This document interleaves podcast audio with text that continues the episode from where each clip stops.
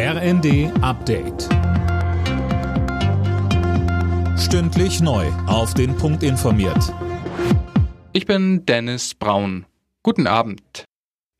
Kurz vor Beginn der Weltklimakonferenz hat Klimaschutzminister Habeck ein entschlossenes Handeln angemahnt. Morgen startet im ägyptischen Sharm el-Scheich die COP22. Dazu sagte Habeck, Die COP muss Ergebnisse bringen und diese Ergebnisse müssen sich umsetzen in konkrete Handlungen. Diese konkreten Handlungen sind Aufgabe hier in dem Ministerium. Ein Handlungsauftrag, den wir trotz all der Krisen des letzten halben Jahres immer wieder umgesetzt haben, Schritt für Schritt. Wir sind vorangekommen. Ich sage nicht, dass wir fertig sind. Ich will aber sagen, dass wir jeden Tag daran arbeiten, dass wir einen Schritt vorankommen.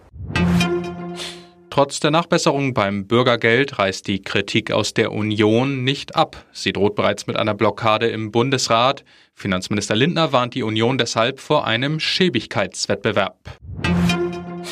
Die Corona-Pandemie hat offenbar dazu geführt, dass Kinder und Jugendliche immer seltener gegen andere Krankheiten geimpft werden. Wie eine Untersuchung der DRK zeigt, gab es im vergangenen Jahr 11 Prozent weniger Impfungen als 2019. Als Grund werden unter anderem Ausgangssperren aufgezählt, aber auch die Sorge vieler Eltern, ihre Kinder könnten sich in einer Arztpraxis mit dem Coronavirus anstecken. DRK-Vorstandschef Storm warnt, dass damit Krankheiten, die als fast ausgerottet galten, wieder zu einer Gefahr werden. In der Fußball-Bundesliga hat der FC Bayern vorerst wieder die Tabellenführung übernommen. Beim 3 zu 2 bei der Berliner Hertha machten es die Münchner aber spannender als nötig. Die weiteren Ergebnisse Dortmund-Bochum 3 zu 0, Hoffenheim-Leipzig 1 zu 3, Mainz-Wolfsburg 0 zu 3 und Augsburg-Frankfurt 1 zu 2. Alle Nachrichten auf rnd.de